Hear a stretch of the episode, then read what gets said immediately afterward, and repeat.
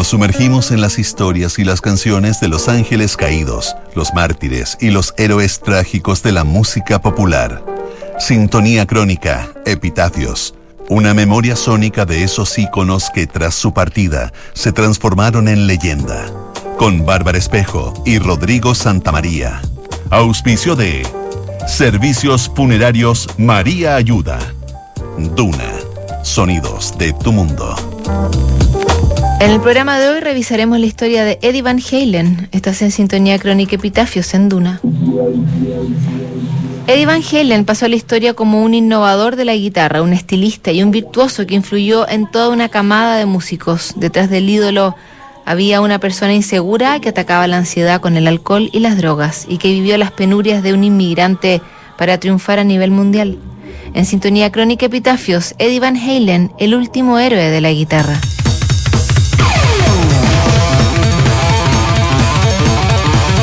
Eddie Van Halen nunca olvidó sus orígenes. Cuando construyó su estudio de grabación en su residencia de Los Ángeles, se encargó de colgar una foto del precario departamento de Holanda, en el que había vivido buena parte de su niñez antes de llegar a Estados Unidos. Tampoco olvidaba el bullying que soportó en el colegio por su ascendencia indonesio-holandesa, ni las largas horas que le quitó el sueño para formarse como el músico dotado que explotaría a fines de los 70. La familia Van Halen había emigrado a Estados Unidos en 1962 para buscar mejores perspectivas económicas y un mejor trato social. Hasta ese momento, la pareja de Jan, un músico holandés, y Eugenia, una mujer indonesia, había soportado estoicamente el prejuicio racial que provocaba su matrimonio mixto. Sus dos hijos, Alex y Edward, heredarían ese biotipo mezclado, además de la estricta ética de trabajo y parte de los demonios paternos. La madre de Eddie obligaba a sus hijos a practicar piano con disciplina marcial, mientras les afectaba la autoestima diciéndoles que iban a ser unos don nadie, igual que su papá. Cuando Eddie tenía apenas 12 años, su padre, un alcohólico empedernido, le dio un trago de vodka y un cigarrillo para bajar la ansiedad. El vicio quedaría enquistado para siempre en la personalidad y la carrera de Eddie Van Halen.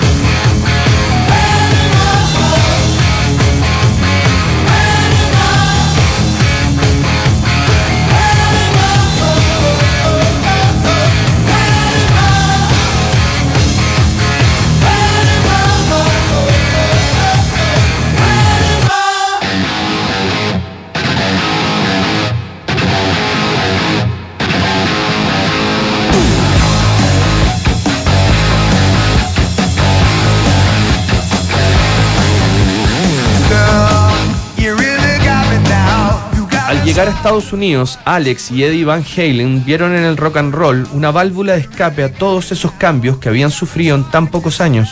Con esfuerzo sus padres le compraron una batería y una guitarra eléctrica, que ellos comenzaron a estudiar con el mismo rigor que habían practicado antes el piano. La guitarra le abrió un nuevo mundo interior a Eddie, que pasaba sus días escapando de las golpizas en el colegio, donde recibía burlas por su color de piel y su incipiente manejo del inglés. Eddie Van Halen modeló su forma de tocar en el estilo que Eric Clapton impuso cuando fue parte del grupo Cream. Más adelante, otros guiños a Led Zeppelin, CC Top y Black Sabbath, además de estudiar las proezas de Alvin Lee del grupo Ten Years After. A los 15 años, Eddie ya era un virtuoso de la guitarra que tocaba en fiestas juveniles junto a su hermano Alex en batería. A ellos se sumó David Lee Roth, un cantante aficionado por el rhythm and blues, que le otorgó una perspectiva más popular al repertorio de esta banda tributo. En 1974 la banda cerró su formación al reclutar al bajista Michael Anthony. El propio Lee Roth sugirió que se llamaran Van Halen y la banda comenzó a buscar su sitio en la variable industria musical de fines de los 70.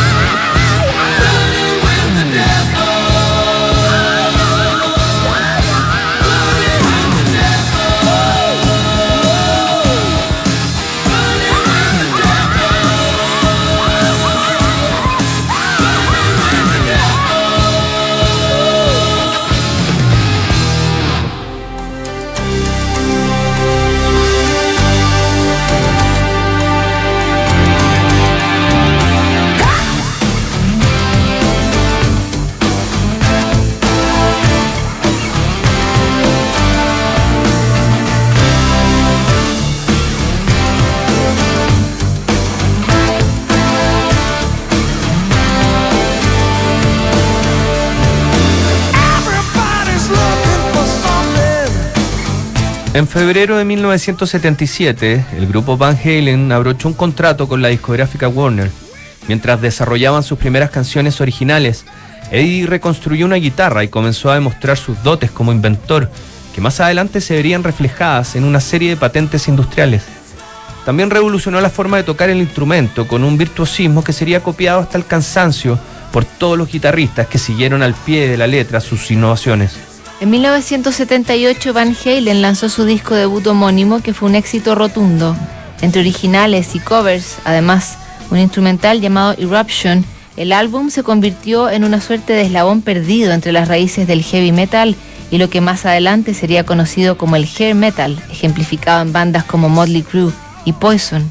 En la primera gira promocional por Europa, Eddie Van Halen trató de renunciar porque no soportaba toda la presión y los excesos de la vida rockera el alcohol y la cocaína se hicieron imprescindibles en la dieta habitual del artista que dos años antes había tenido una sobredosis por inhalar PSP en medio de un recital.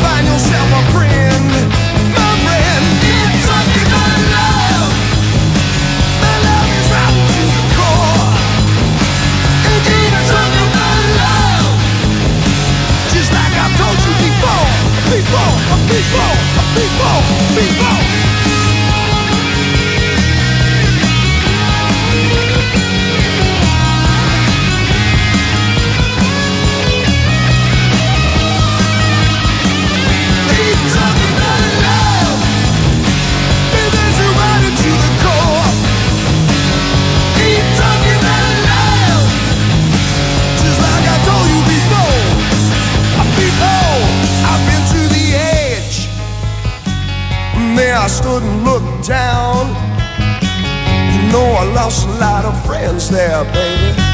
I got no time to mess around. Mm so if you want it, got to.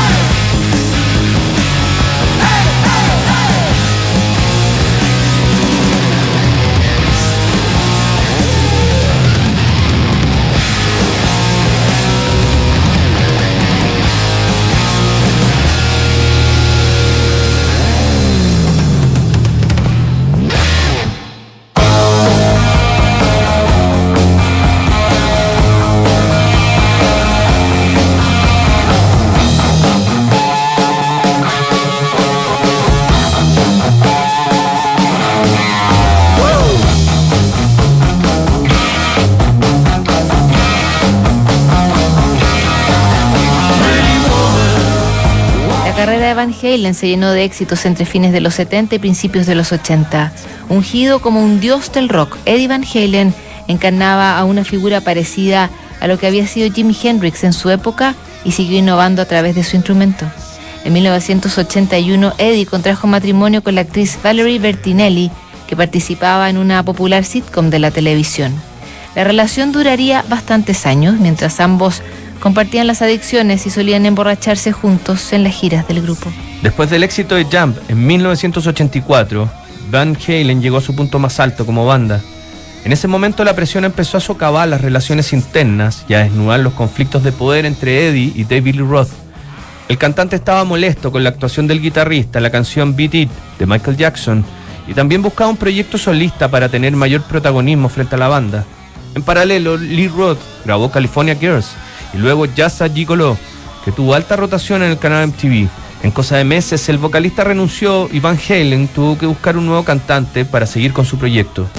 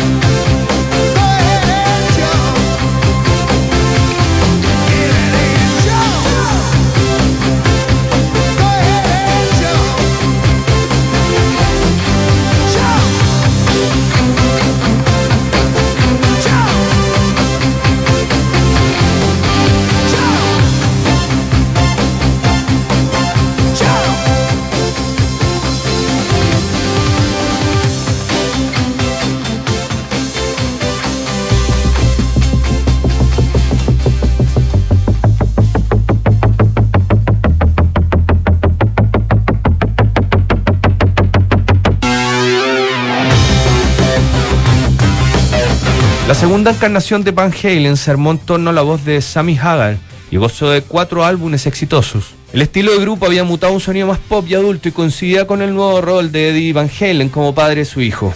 La búsqueda de la sobriedad fue bastante más compleja de lo que creía, aunque a fines de los 90 su físico ya empezaba a mostrar los frutos de todos sus excesos. Su mujer Valerie, hastiada con el estilo de vida de Eddie, terminó pidiendo el divorcio en un largo pero amistoso proceso que finalizó en 2007. Mientras el grupo Van Halen siguió sufriendo mutaciones y cambios, la salud de Eddie recibió su peor golpe el año 2000, cuando le fue diagnosticado un cáncer de lengua que demoró unos años en ser controlado. A pesar de la dura recuperación y las terapias, Eddie siguió fumando y desoyó los consejos de los médicos y de la familia. A partir de 2008, el guitarrista confesó que se había rehabilitado de las drogas y el alcohol y estaba viviendo un momento luminoso que coincidió con su nuevo matrimonio con la actriz Jani Lisevsky. En 2019, Eddie fue hospitalizado por un cáncer de garganta que al parecer se venía manifestando hace años. La enfermedad apenas pudo ser controlada y comenzó a afectar otros órganos, además de su cerebro. El 6 de octubre del 2020, a los 65 años, Eddie Van Halen dejó de existir en un hospital de Santa Mónica, California. Estaba rodeado de su hermano Alex, su mujer Jenny y su ex señora Valerie Bertinelli, además de su hijo, que en la última etapa había ocupado la plaza de bajista de Van Halen. El propio Wolfgang se encargó de dar la triste noticia al mundo a través de un emotivo mensaje que decía, no puedo creer que tenga que escribir esto, pero mi padre ha perdido su larga batalla contra el cáncer. Fue el mejor padre que se pueda tener. Cada momento en el escenario y fuera de él fue un regalo. Mi corazón está roto y no creo que nunca se recupere de esta pérdida.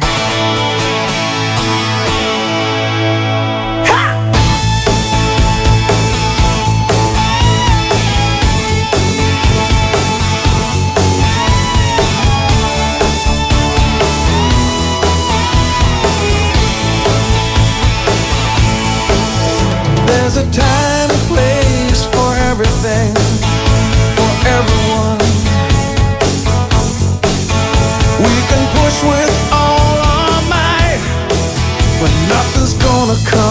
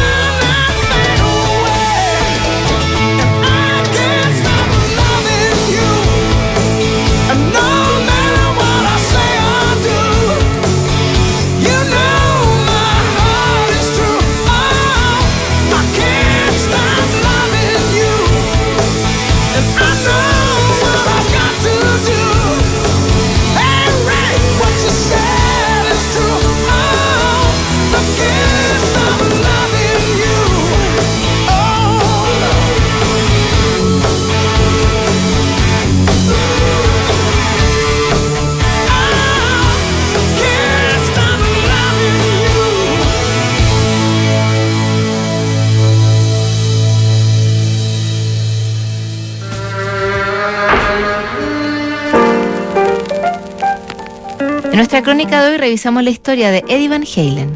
En el próximo programa, Dusty Springfield, Sintonía Crónica, Epitafios, no te lo pierdas. ¿Sabías que puedes comprar de forma anticipada los servicios funerarios de María Ayuda? Entrégale a tu familia la tranquilidad que necesitan y estarás apoyando a cientos de niños de la Fundación María Ayuda. Convierte el dolor en un acto de amor. Cotiza y compra en www.funerariamariaayuda.cl. Siguen aquí los sonidos de tu mundo. Estás en Duna 89.7. Thank you.